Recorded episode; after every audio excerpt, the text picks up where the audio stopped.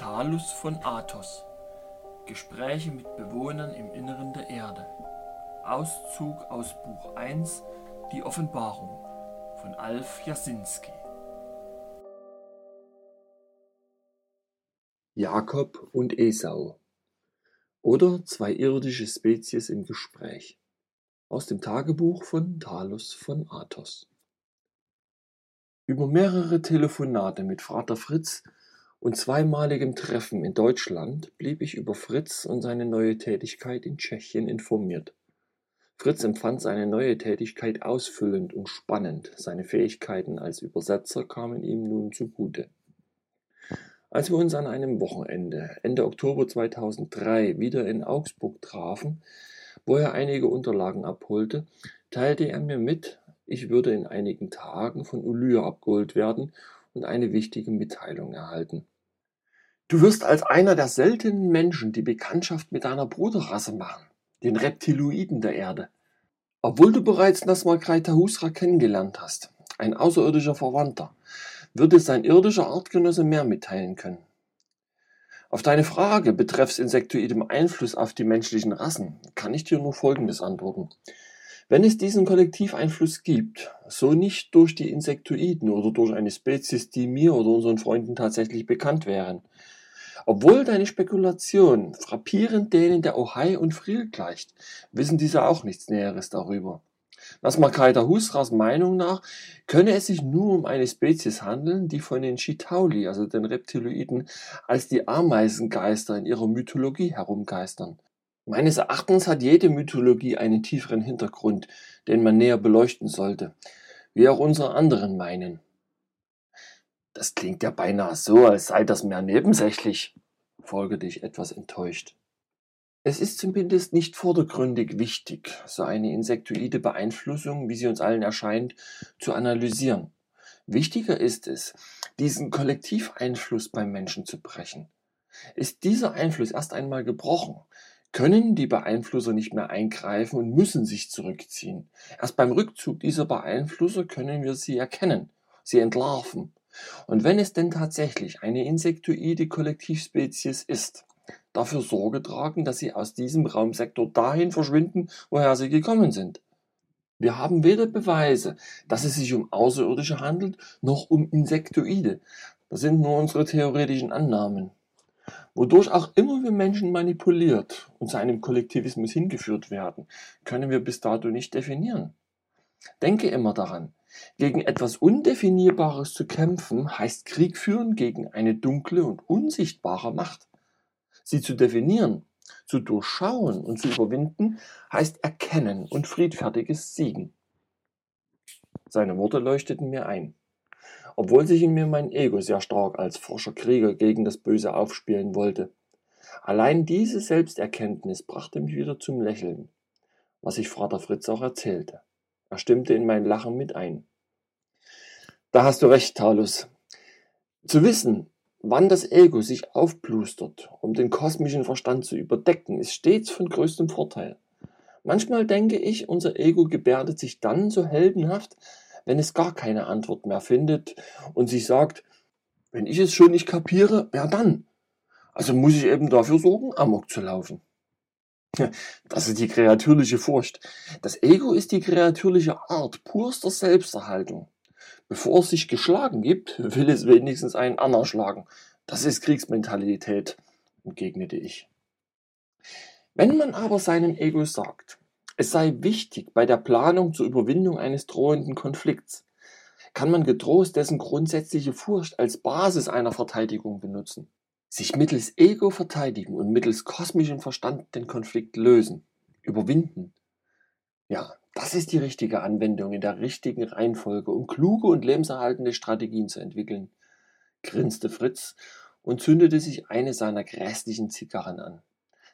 Aber wie kann man klug handeln, wenn man gar nicht weiß, womit man verhandeln sollte? Ich wollte das Gespräch wieder auf die Echsenmenschen zurückführen und fuhr fort.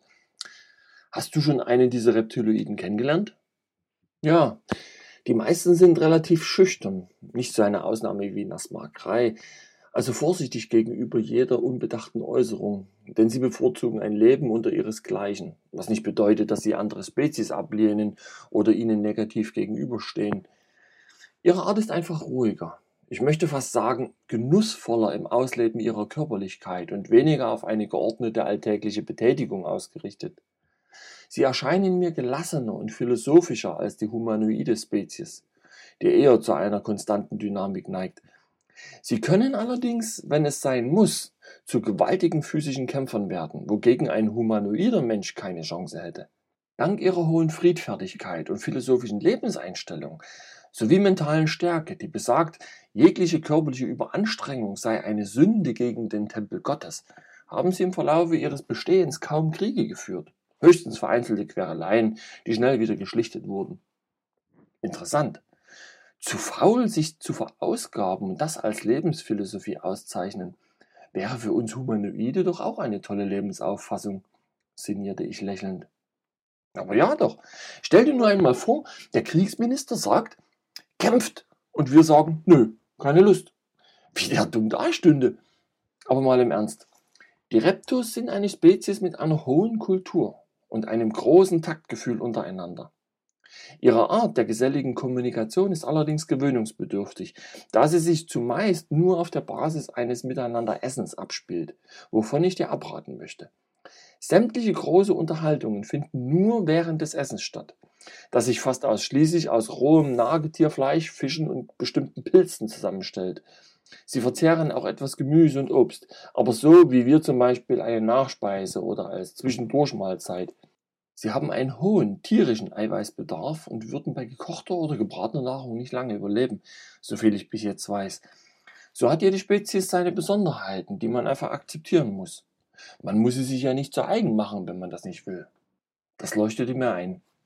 Ist Ihr Gott auch der kosmische Gott? fragte ich naiv. Sicher, obwohl Sie ihn anders interpretieren, wie auch die Sicht über das Universum, so schwingen auch Ihre inneren Ansichten über das Göttliche mit den unsrigen gleich. Wie alt können Sie werden? Älter als wir. Soviel ich weiß, an die 140 bis 150 Jahre. Das ist zumindest Ihre Durchschnittslebensdauer wie bei uns 80 Jahre. Es gibt übrigens nur eine mir bekannte Spezies im bekannten Kosmos, die das irdische Lebensalter unterschreitet. Das sind die Omnianer. Zumindest werden sie im Buche Ehirsam so beschrieben, die im Schnitt 50 Jahre alt werden, in unserer Zeitrechnung. Wir sind also eine Spezies, die relativ oft inkarnieren muss, um reifer zu werden.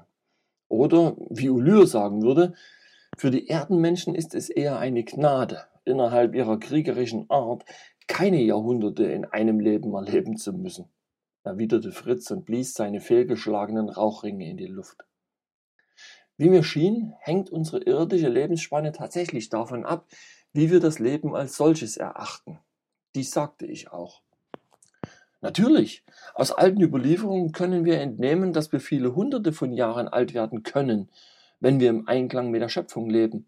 Sicher hat das auch etwas mit Selbstachtung und Achtung vor allem Leben zu tun, auch mit einer inneren Einstellung zu dem, was wir ursprünglich waren und sind. Es gibt ja immer wieder Menschen, die 150 Jahre alt werden, wovon wir hören, sie haben gesund, natürlich und spirituell gelebt. Selbst in unserem Umfeld der Selbstzerstörung finden sich immer wieder und vermehrt Menschen, die locker über 100 Jahre alt werden und geistig noch sehr agil sind. Was uns letztendlich umbringt, ist unser tief verwurzelter Glaube, dass das menschliche Alter einer Norm unterliegt, die man nicht durchbrechen könne. Und natürlich entscheidet der Einzelne selber, wann er genug von seinem Erdenleben hat. Die meisten unbewusst und manche eben bewusst, wie Vater Peter. Und die Reptos, die, wie du sagtest, gelassene und nicht kriegerische Natur sind, sowie genussfähiger in ihrem Leben, haben wahrscheinlich auch nicht das Bedürfnis, so rasch wieder von der irdischen Bildfläche zu verschwinden, konstatierte ich nachdenklich. Fritz verabschiedete sich gegen Abend wieder, um nach Prag zurückzureisen. Zum Abschied schenkte er mir noch ein kleines Büchlein mit Anekdoten über George W. Bush. Darin stehen viele seiner intelligenten Ergüsse, über die er sicher heute noch nachgrübelt, wie mir scheint, grinste Fritz vergnügt und bestieg seinen Zug.